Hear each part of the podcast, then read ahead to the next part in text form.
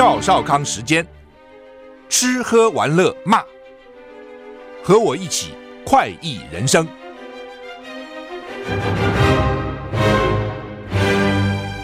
我是赵康，欢迎你来到赵少康时间的现场。我们现在访问的是周南山教授啊，谈他的新书啊，《长路漫漫》啊。呃，南山兄你好，你好，赵先生好。是，那我们知道你这个念土木哈，是，呃，然后也教书，然后也实际从事很多的设计哈，工程设计很多设计。我我本来也差一点去念的土木。啊，我我大一我是农工嘛啊，农工对，农工分两组，是机械组跟水利组。嗯，水利我进开始进台大是水利组。嗯，那水利组其实就跟土木一样嘛，都啊，很很接近了。然后呢，大一升大二的时候呢，我已经把那个转系的单递进土木系了啊，分数也够，应该是没问题了。可是我因为坐火车回台中嘛，嗯，在桃园呢，新竹就就看到农民很辛苦啊，在田里面插秧啊，还刚好。回来我就到土木系跟系主任道歉，我把转系单就抽回来了，我就转我们的组，水利组转成机械组。哦，那时候希望台湾农机能够推广嘛，让让农民能够能够减少减少体力的劳动，很多都年纪大了还是蹲在那个田里面的呢哈，所以我差一点呢。不过不过但是到研究所又一样了哦，跟我一起我们做研究的陈立成，陈立成土木系毕业。我我们同同样指导教授啊，嗯，又到了同样的教授，因为都搞力学嘛，对，啊，所以其实工程在某些领域其实有很多重叠部分哈。那个时候您在 Clemson 嘛？我在 Clemson 是是，我那时候在南卡大。哦，是是是，我不知道你记不记得啊？我们有一次，呃，Clemson 南卡大的中国同学会啊，是组了一个篮球队，是到 Clemson 跟你们中国同学会比赛，是。结果你才，我们有差不多十几个人，是到你家，你请我们大家吃饭，你一个人做菜 做了一大一大桌，很厉害。所以我印象，我太太印象很深。她说：“哇，她说她的菜做的很好。”没有没有没有，呃，这很厉害。因为主要因为我原来一去克莱姆森住在学校宿舍里面，是那就吃学校的餐嘛。好，因为他规定宿舍不能够做饭，非要非要这个在 canteen 里面吃。对，克莱姆森的 canteen 还算在美国，据说大学里面算不错的。嗯。可是到底吃久了还是不习惯啊。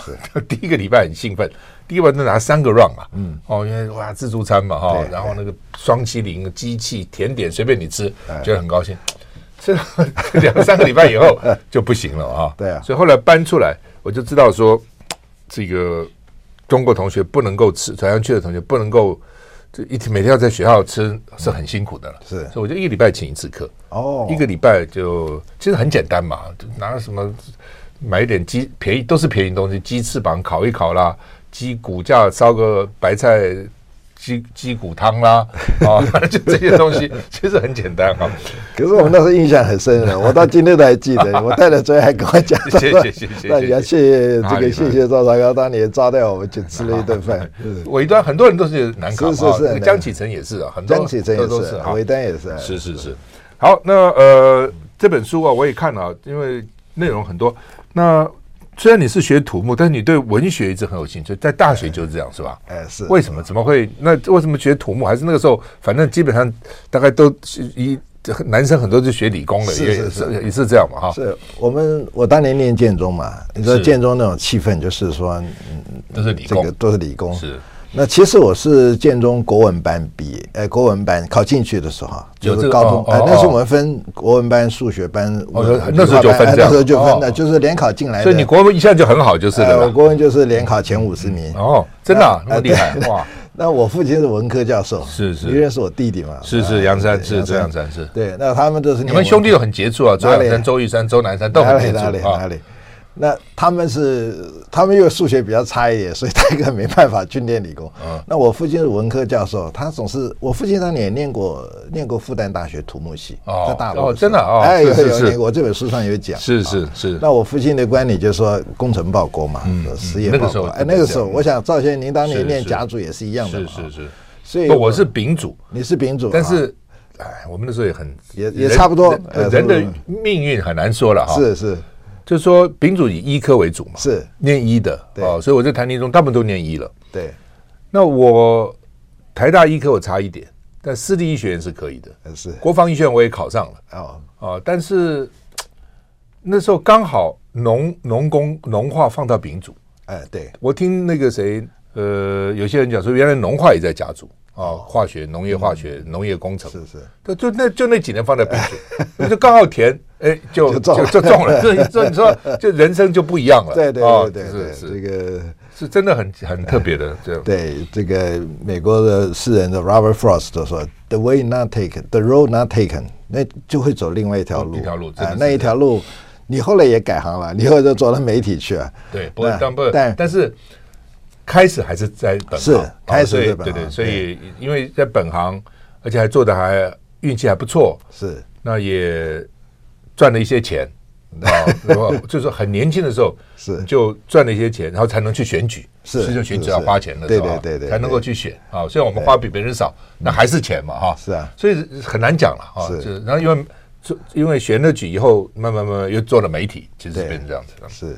这真的很难讲，是真的是这样。好，我们这本书啊，真的写的不错，内容这个很丰富了哈。嗯、特别我被吸引的就是你在在在谈这个核电厂啊，因为核电厂大家都认为说到底安不安全是啊？是地震，也就是说台湾是地震带，对不对？地震来的时候，到底核电厂安不安全？合适特别被人家拿出来讲啊。是，那你这本书也提到，不如先从这边切入，跟我们讲讲。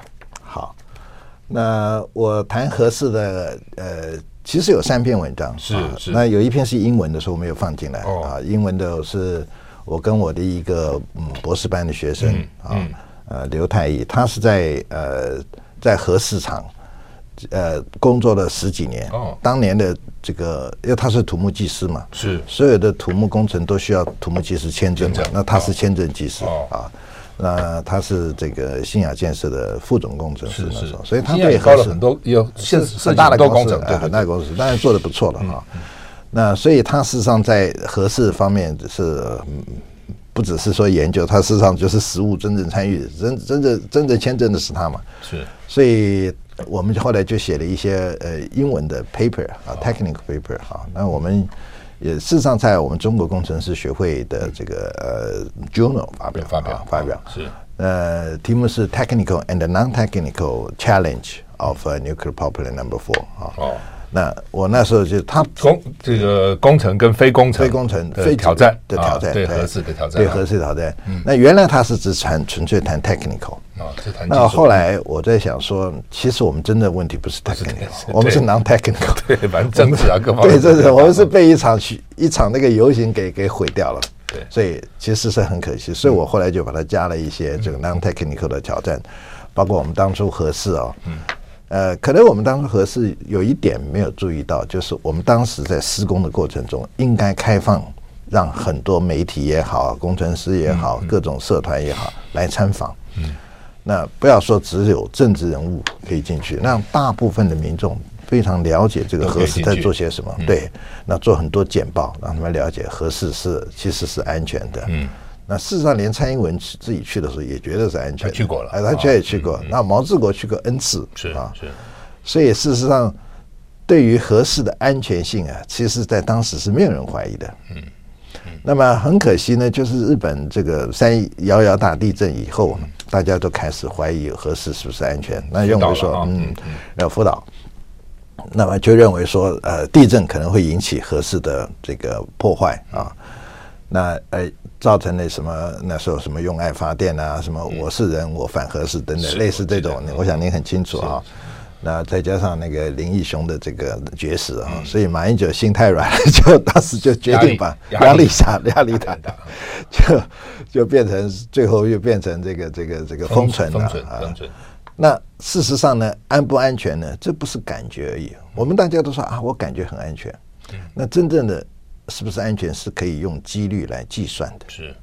呃，所以我后来就写了一篇文章，嗯，我写了两篇啊。第一篇我就刚刚讲英文的，我就不讲了哈。那中文的部分呢，叫《重启核四安全》嘛？哎，对，一本是《重启核四安全》嘛，这个我是在呃这个独独家报道发表的。那当时我们就讲说，其实有呃日本的那个大地震啊，其实并不会引起核四的破坏，而是因为海啸，是不是因为地震？是。可是很多人都以为是地震引起的。那地震同样的地震哈，呃，我们把这个海啸哈，我们模拟一下。我我在中心顾问呢，这个当过总经理，那时候我们就做了一些实验，做一些 numerical analysis 啊，就模模拟一下。我们把这个日本的那个大地震，先去模拟它的，啊，那这个正央在好比说在这个东东边的，比如说一百五十公里哈，然后这个规模是多少啊？然后这样怎么样传传传，最后呢，海啸有多高？可以模拟的，可以，是。那模拟出来以后，海啸超过十公尺。那日本的那个它本身的那个 elevation 哈，高度大概呃高度大概就五点多公尺，所以它整个淹淹淹淹的淹过以后，把这个发电机也给这个淹，然后就造成没办法去 cool down 的它的那些那些冷却水啊，全部都不行，最后爆炸。是。那后来呢，我们就模拟看看，我们台湾会不会有相同的情况？哎，那我们就把相同的。地震的规模，我们相同的距离，我们在台湾东部是找一个点，就让它去去模拟。结果我们发现呢，我们真正海啸传到我们的这个这几核市场的，就就一两公尺而已。哦啊，所以其实非常非常小啊。你即使规模九啊，那个地震非常大的，我们台湾从来没有到九，我们最大的是是九二一嘛啊，但是就只有七点四嘛，所以其实是。这个能量差了上百倍啊，上百倍，它不是成正比的啊，它是跟跟这个 log 有相关，所以其实是差了百倍以上的这个能源啊，能量的话，其实我们都还还没问题，就是一两公尺最多了，是这样。所以其实没有问题的，是。实际上是没有问题，所以我们不认为这个地震会影响，会影响，嗯，海啸也没影响，海啸也没影响。好，我们休息一下再回来。我是赵康，欢迎你回到赵少康时间的现场。我们现在访问周南山教授，谈他的新书《长路漫漫》哈。啊，这本书这个内容很丰富啊。我们先谈这个重启核试安全嘛。刚刚讲了地震、海啸都做过模拟，应该是没问题的哈。是，那请继续。其实呢，后来在这个公投之前呢。嗯我就接受了一个专访，那个时候是那个嗯，宅神的朱学恒啊，是朱学朱先生，他他大概看到我前面几篇文章啊，就是这个重启核试安全嘛，他就要我跟他过去也没见过面，不过他要我到，我就当关心这个议题嘛，关心这个议题，我就到大直哈去去接受他的访问，我大概就谈一下说，我们从这个几率的观点嗯。来探讨一下，我们核四辐射外泄的风险有多少。啊？那。因为这个这个这个议题很大嘛啊，那我自己的本身的专长呢是地质地震这方面，我是学大地工程，大地是大地是。土木里面有一组叫大地工程，我知道是 geotechnical engineering，而且你这很早回来，我看这书上很早回来教大地工程啊，要不跟我回来也三十年了，那个时候你刚回来的时候，大概台湾很少人做这方面，也有一些也有一些啊，欧进德就是啊，也是欧进德学这个对。嗯，那李建忠我不是很认为是李建忠也是啊，也是做过那个工程工程会副主委，对我们这几个都是学这方面的哈。那我就用这个几率的概念啊，那几率概念，几率是这样一个一个 independent 的是要相乘的，他就说乘在一起才是最后的这个几率啊。那我们这个风险呢，其实是几率乘以破坏后的这个效应，嗯，就是一个是。probability 啊，这是可能性，可能性，另换率，率，我们叫几率啊。另外一个是后果，那这个后果可以可以化成金额的啊，多少？这两个东西在一起，就是我们在中学数学里叫做期望值啊，大概还记得吗？哈，什么期望值？那这个期望值就是我们这边谈的风险，所以我就把这个呃 probability，我们呃几率，我们一层一层的来算。那结果呃发现呢，其实非常低啊，因为这个细节很多，我想我就不讲了啊。不过因为当时呢有呃两位地质系的教授哈说，哎，这我们核实下面呢那个正好有一个断层 S 断层啊 S 断层。那 S 断层呢，当初是我们中心顾问做的调查是啊。那在调查的结果呢，并没有说这是断层。嗯，我还特别问了这个当时呃从事这个调查的这个负责人啊，因为我我过去在中心也做过嘛啊，那。结果他们说那时候他们不叫断层，他们叫做构造。那构造就是 structure，表示说可能有一点什么东西，但他们还不构成断层，因为断断层一般讲没有两公里的断层，要断就是至少几十公里嘛。是。那好，那我现在就假设它是断层，啊。我的方法就是说，你认为有什么怀疑，我都 OK，都我都都放进，我都同意，都同意哈。然后呢，但是台北地区的断层呢，其实呢，大部分都是属于正断层。那正断层跟跟这个逆断层不一样，逆断层是这样逆冲的。啊，像我们在九二一地震的时候是逆断层，因为地震从东部过来，它这样冲过来，嗯。啊，所以这样子这力量就大，哎，这个力量大。那正断层呢是正好相反，那台北是一个是一个是陷落的，是。吧？我们知道台北过去是一个是一个一个一个一个沼泽。沼泽地一个湖嘛，所以它是这样子，它像溜滑滑梯这样。那当时他说溜滑滑梯这种。这个破坏的能量啊，其实比起这个要小很多。你想也可以知道嘛。我们溜个滑滑梯下去没什么嘛。是。好，所以其实这个台北严格讲起来，它的这个震断层它的能量小很多。嗯。那但是我们九二一的时候不是地震也很强吗？啊，那是因为我们台北有盆地效应，嗯，有很多有这个沼泽地啊，这种沉泥啊，好造成的。我们在这里没有。我们这个核市场是直接放在岩盘里面，岩盘下面就是岩盘，所以没有那个所谓放大效应啊，沼泽没有那种那种效应，所以事实上呢，它的这个耐震强度会好很多很多啊。那这个只是谈大家比较有质疑的，下面是不是有一个断层？哎，那其他的话因为有点复杂，这个片差不多有一万字啊，我就没有仔细的讲啊。但是呢，我们这个在整个结构设计里面，其实它都做的非常详细。非常非常详细，做耐震设计，不是我们现在想说什么，我们是现在谈的是什么 pseudostatic 静静静态啊，假设一个地震力零点六六 G 等等，不是这样子。他做了很多 dynamic analysis，那不是静态动态的，他动态动态的动态的分析，而且他把全世界各各地的地震的那个 spectrum，嗯嗯，都把它输入到我们的电脑里面来看看，嗯，我们最坏的情形是怎么样，其实也都没事，所以它的。所以它的设计是一个包罗线的概念，envelope 就把四种都放进来，都放进来，然后把最坏的情形我们拿来做设计。所以其实它是非常安全的。再加上海啸我们没有问题，啊，他又把这个发电厂又盖得很高的地方，他怕万一有淹到啊，所以大概有七层的不同的保护。所以这每一层保护，我都假设它破坏的几率是二分之一，其实不会了，没那么没那么没那么高。我们全部乘在一起，二分之一二分之一这样乘在一起。我们真正要在五十年之内可能会发生爆炸式事件的话，大概是百万分之三而已。那这个都是非常保守。其实我都已经把它扩大了，扩大了，扩大了十这个十倍、百倍以上了。如果真正讲起来，应该是千万或者是亿分之一了。嗯，那非常非常低了。嗯，但是我想我们保守一点来看看会怎么样啊？是。那所以。这个乘在一起以后，它的这个真正的风险呢、啊？风险就是这个，但我们很难计算说真正呃核事爆炸呃发生事故以后它的呃损害有多少，这是比较难估的啊。但是我们就假设一兆元好了，即使一兆元的话，它的损失啊、真正的风险值也只有一百万而已，几百万而已，所以是非常低。所以我们为了风险这么低的一个。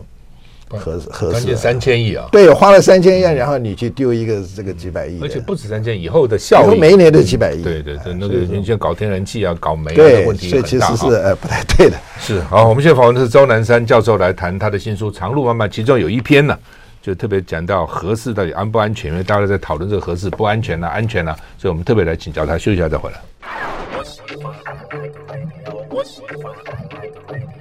我是赵少康。欢迎回到赵少康时间的现场。我们现在访问的是钟南山教授哈，谈他的新书啊，《长路漫漫：工程师的理性与感性之旅》。通常大家觉得工程师都理性嘛，是。但因为周教授本身文学的造诣蛮高的哈，所以呢，除了这个这个理性，还有感性。不过话说回来，以前不少的工程师啊，或是科学家，就学理工的，是，就是文学造诣写的很很厉害的，对不对？很多很多，都很不错的嘛。对对对，嗯，很多。是因为其实一个健全的人是应该都要有的。对对对，哦、人是先成先为人嘛，然后才是工程师嘛。是，所以这个感性是每个人都有的。是，好，那来再告诉我们，就为什么你写这本书？呃，其实我从成大的时候，我担任过成大青年的总编辑，我看到是，哎，所以我那时候就开始写文艺青年，文艺青年。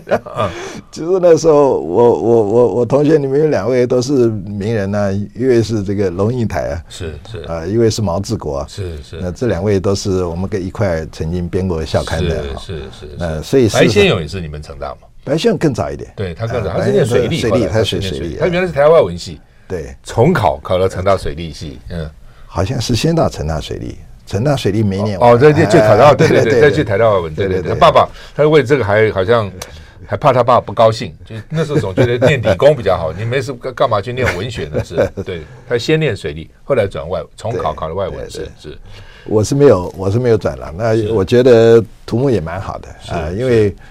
从那时候是这个科学报国实验兴邦嘛，大大家都是这样保持这样一个理念。那文学这种东西，呃，比较软性的嘛，你可以自己可以自己 study 嘛，也不一定要一定要在学校里哎念它。你你就早先你搞这个新新闻媒体，你也不是新闻科班出身的嘛，对不对？其实工程你不在学校念都比较难了，自己比较难啊。是是，所以我们学的时候都是学很硬的东西。是，不也不错了。我觉得工程的训练蛮好的。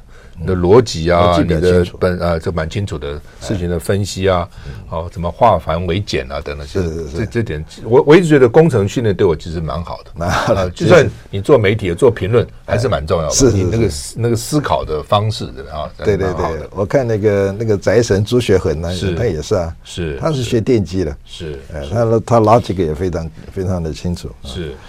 那我这个书就是分成三篇啊，一开始是感性篇，然后是感性兼理性，嗯啊，最后是感性，哎，最后是理性篇。是。那我从感性篇出发的原因是这样，我觉得如果一开始大家就看合适啊，大概很少人看得下去，太硬了。所以我就先从感性篇，那过去我在从成大开始到一直到美国念书，然后回台湾教书。我在台大土木系跟中央大学土木系两个学校兼任啊，是，那我就呃就陆陆续续写了一些文章，嗯，呃写感性篇的话，其实呃我觉得对我而言，感性篇是比较有趣的啊，而且我还我自己认为还可以，还算擅长了，因为是是。然后后面慢慢就是进入到理性篇，但在这个中间的 transition 呢，我就写了一些感性兼理性啊，比如我的土木之路啊，啊这个父亲节的祈祷啊，这个关于这个两岸的关系啊啊，呃，还有这个 ESG 跟反核神的反反核呃神主牌啊，呃等等啊，这有一点也带一点点政治，没有很多啊。不是您的您的节目大部分是谈政治了，我大概是这个有十分之一吧啊，而且我想我的立场是，我基本上就是反战的，嗯。啊，那个和平最重要是。啊，不论你是你是赞成台独也好，赞成统一也好，那我想我们最重要的目标应该是反战，所以那这次这马英九到大陆非常成功啊，也可以看出来他的这个路线是正确的啊，正确。然后我们才谈到理性篇。那理性篇的内容除了核适之外呢，还有很多呢。那比较偏土木工程一点。是。但是我的写法就比较呃柔性一点，让大家可以看得懂。我我是希望所有的一般的读者都能够看得懂啊。比如说滞洪池怎么讲，在新冠疫情的应用啊等等。这不是讲讲这个吗？滞洪池，因为我记得那个李宏远也在推广这个，到底到底怎样？这高雄市说我们也做了不少滞洪池，到底？滞洪池是很，其实要谈滞洪池，要谈到大禹，大禹治水。为什么？因为我们还有一个见证中国古代的土木水利奇迹。对，这边我也算是花的比较多的功夫。是是是。那我们去参访大陆嘛，然后就看到很多啊，当时的看到治水。那我们谈谈这个这个滞洪池啊，那大禹治水呢？是我们大家在小学的时候，我们都念说大禹呢是呃他的父亲叫鲧。嗯。滚道是围堵围堵法，那他的是采用这个导流的疏疏疏导法。疏导那疏导法一定有围一一定是大于一定是 better than 那个这个这个围堵法。嗯，所以他父亲失败，他成功是啊，大家都这么想。嗯，可是我们现在在用他父亲的方法。哦，这样子。哎，因为他的父亲方法就是自红啊。嗯，他不一定要围堵，他就是让它有个地方去，有一个地方去。嗯，哎。那如果你要它去围它，那水可能是它会是到处去流。嗯，那我往下挖一个洞，挖一个池子，挖一个池子以后就当做滞洪池，那水就储存在这里。嗯，你像我们台北市，嗯，那我们从基隆河那边的水啊高涨，我们后来曾经做了一个这个呃原山子分洪啊，那是我们中心顾问设计的，就把它水排掉了，分掉。那剩下来的水呢，我们也盖了一些堤防啊，那希望说这个水就流下去。嗯，好，那这个我们称之为外水，从外面来的水。嗯，那事实上呢，我们在台北盆地本身下来的水，它流不到河里去的。嗯。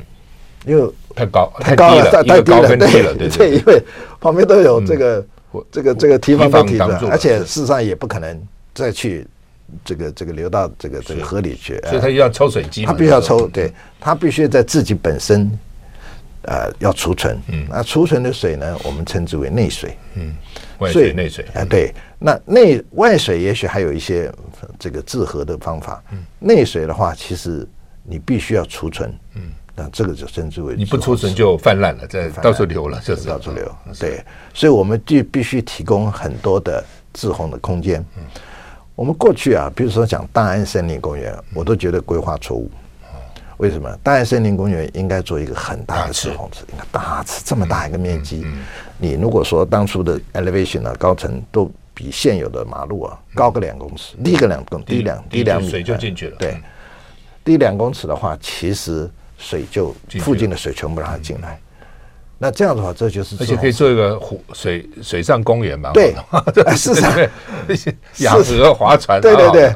事实上呢，现在的这个滞洪池啊，都作为生态池景观池，是啊，呃，因为有有水嘛，你与其做个假山，不如说做个滞洪池嘛，对不对？有多功能嘛，而且这个滞洪池的话，它那个。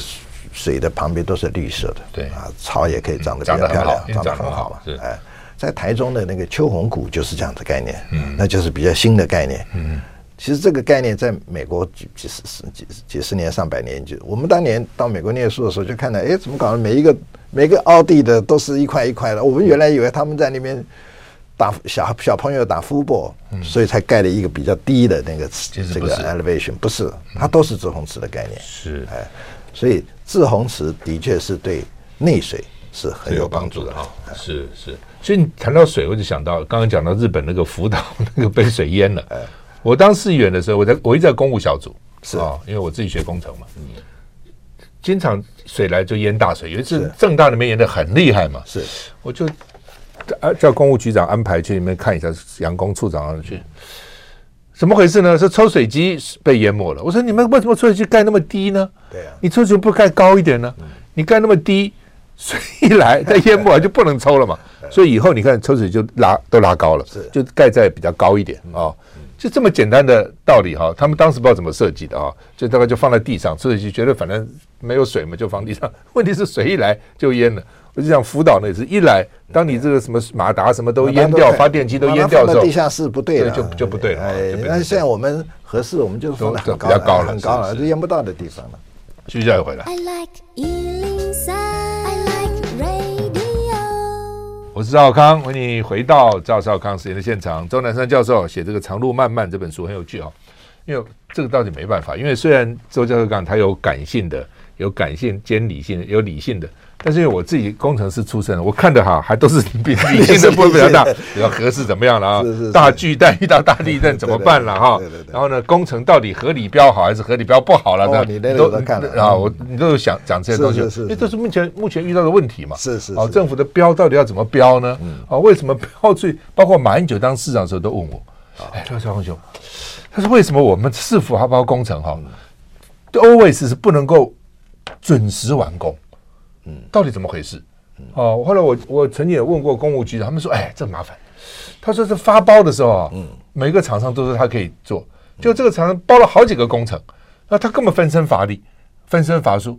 结果呢，变成我们盯他的时候，他就派一些工人来做一做；我们不盯他的时候，就搞别的工程。所以经常都是 delay，就是没有办法很就准时啊等。然后所有的首长。对这个工程都非常头痛，嗯，所以为什么蒋万一来就找李四川去做副长？大概也郝龙斌，郝龙斌跟我讲，蒋万安问郝龙斌说该怎样？郝龙斌说你一定要有个工程副市长，是是，否则的话你这个市政，因为我记得我当议员的时候，市政府一半的预算是给公务的，是啊，但现在我不知道还是不是这样，但是很多建设要开发嘛，捷运啊，也防洪啊什么一堆哈，所以工程是非常非常重要的哈。是，你如果一个工程做不好就完了，这个市都市大也就没有了嘛，变成这样。啊，就会变成这样。那到底该怎样？为什么政府会面临这样的问题？这么工程老是出问题，而且现在他考高考，你这边也讲说应该多做用一点工程人员，根本没有人来报名啊，没人报，对不对？你就土木这种技师、这种公务员根本没有人报名嘛，所以政府他怎么办呢？好，我们一个一个来讨论好了。先谈一下为什么我们工程做不好？过去啊，现在之前有比较好一点，最近一步。过去我们都是用最低标，对最标是。我们大概我们一般标分两种，一种是规划设计标，嗯，那大部分都是属于最有利标，嗯，那最有利标就是要评比的，嗯，你要提一个 proposal 出去，然后我们做简报，嗯，然后这个经过这个评审以后啊，选择最好的那个顾问团队啊，顾问公司，也许不一定最便宜的，呃，事实上价钱告诉你的。哦，他告诉你就这个价钱，对，是价钱，他的预算告诉你。嗯，那如果你愿意，这你自己还是要报个价。如果愿意低一点就对，低一点你就报一点，那略微考虑，但事实上最多占百分之十、百分之二十的考量。嗯，那主要是看你的设计有没有经验。嗯，那你的 proposal，那你的你的想法是怎么样？啊，所以这个这样得出来的这个成果呢，事实上会比较好。嗯，因为是经过遴选的。是啊，那。但是也曾经发生过遴选的这个委员呢、啊、被买通啊！以前于正宪当内政部长不是有无处在搞这个东西吗？委员都被透露委员的名单嘛。如果谈这个的话，我觉得这是一个冤案。这我中间哎，这有有有几位是冤枉？是呃，像像您刚提到这个案子哈，那这个南港展览馆案，那中间我知道的至少是王龙昌教授是一个冤案，他没有收到，没有人收到。里面有不同的。都都不同的状况都被当成同等状况对待。呃，其实大部分是冤的。OK，呃，除了他之外，我知道其他两三位也是冤的啊、嗯嗯嗯。因为呃，事实上你是不是冤很简单嘛？你看他真的有没有拿钱，有没有证据？没有，有没有钱？对、啊，没有啊，嗯，没有，没有证据也可以判人。嗯、那这个是，这我在这篇文章里面，呃，这本书里面也有两个案子哈，这是关于这个的。如果有兴趣的话，可以看这个是啊。呃被恐龙司法官死当的王龙庄教授，透视司改会揭发的离奇啊冤案啊，还有一个施工标案啊，已改为最有利标吗？啊，兼谈离奇的王龙昌评嗯评审，这就是您刚刚提到的啊。那这王王教授的冤案，我们先暂时不谈啊。那我们讲为什么这个施工的水准不好的原因啊？我们设计其实还可以，设计没问题，设计没问题。现在的施工标呢，我们过去都认为说施工标呢，厂商都差不多啊，我们就采用最低标。嗯，那你现在你买一个电视，你都会去看比比较它的品质啊，不会光看价钱，所以不看价钱呢，你只看它尺寸跟价钱吗？你至少要打开来看看。不要说别的，就我们家里随便举例好了，比如浴室要改建。对，你也不会说找谁最便宜的，最便宜的，你一定看他对啊，一个过去做的怎么样，哎，然后对对对，他的业绩啊，对，至少他呈现出来的成成果是什么，对不对？是，然后还有他的这个的过这个是是不是能够如期完工？过去有很多 record 嘛，嗯、那所以我们过去采用最低标的话，就不可能买到最好的东西。这个 com common sense 是，但是奇怪的是，这个 common sense。但是我们的审计单位呢，就一向就是用最低标，所以工程单位想改也改不了。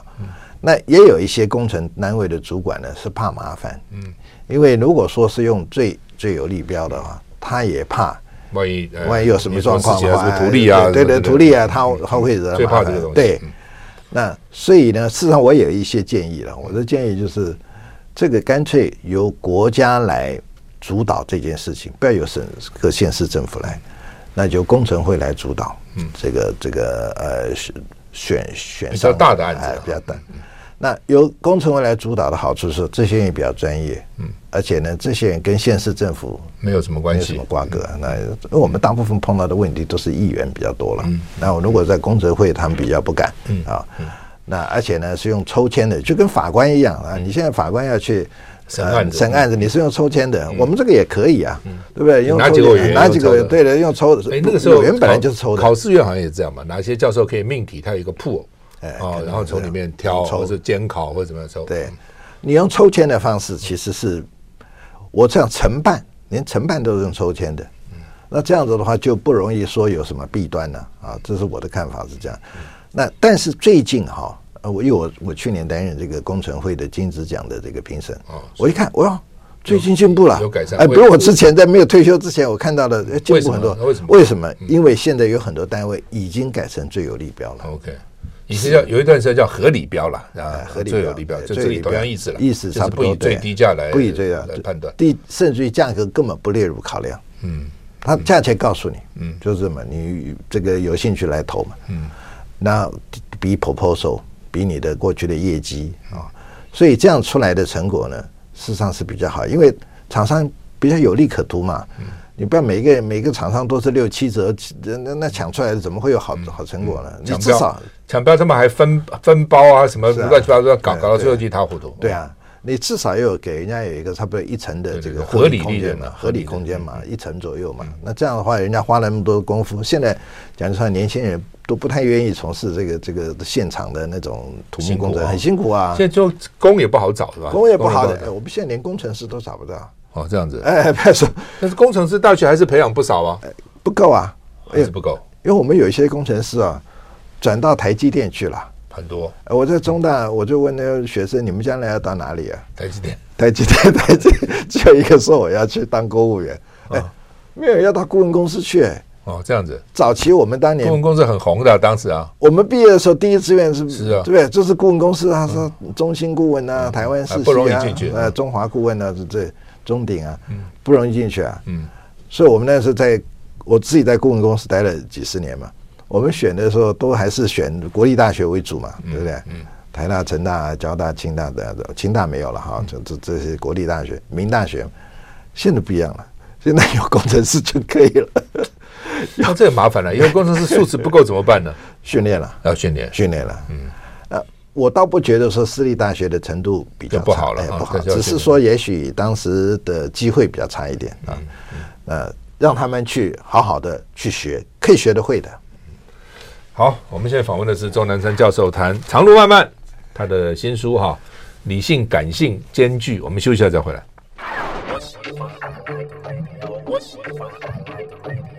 我是赵康，欢迎你回到赵少康时间的现场。我们现在访问的是钟南山博士，钟南山教授谈他的新书《长路漫漫：工程师的理性与感性之旅》哈。来，我们只剩下最后一段六分钟了，来，南山兄，请你发挥这样。好，我这本书啊，呃，前面是谈感性，后面谈理性。那其实，如果你看到这里的话，只看到了几分之一而已。嗯，为什么？因为我最后呢，我有附了二十个 PowerPoint 的档案。有，我看到了。嗯嗯。那这个 PowerPoint 的档案呢，是 QR code。哦。你可以直接就用这个 download 下来，而且你可以马上使用的。嗯。好，这边有。哎，有 QR code。对。那我是想说，我反正我也退休了，那我希望说我这本书呢。呃，不只是做一个人生的纪念而已，我是希望是对工程界真正有帮助的。是，所以第一个就叫土木工程师的生涯规划。对，对我就是包括这个二十个 PowerPoint。嗯，By the way，我现在是这是第一版。哦，我现在在准备出第二版了，因为第一版差不多已经呃，就是卖差不多了，卖兼送了哈，差不多了。那第二版的 PowerPoint 呢更多了。嗯，那我因为我出来了以后，很多朋友觉得，哎，你这个不错啊，那。是不是也把我的东西一起放进去？所以我后面呢就多了差不多八个新的呃、哦、新的 PowerPoint 哈。那这里面有很多技术的东西，高层建筑采用 RCSC SRC 的分析比较。对对，我稍微这样稍微稍微我就透了一下。透水铺面及各种透水铺面之比较。哎，其实很多工程师就看看看都。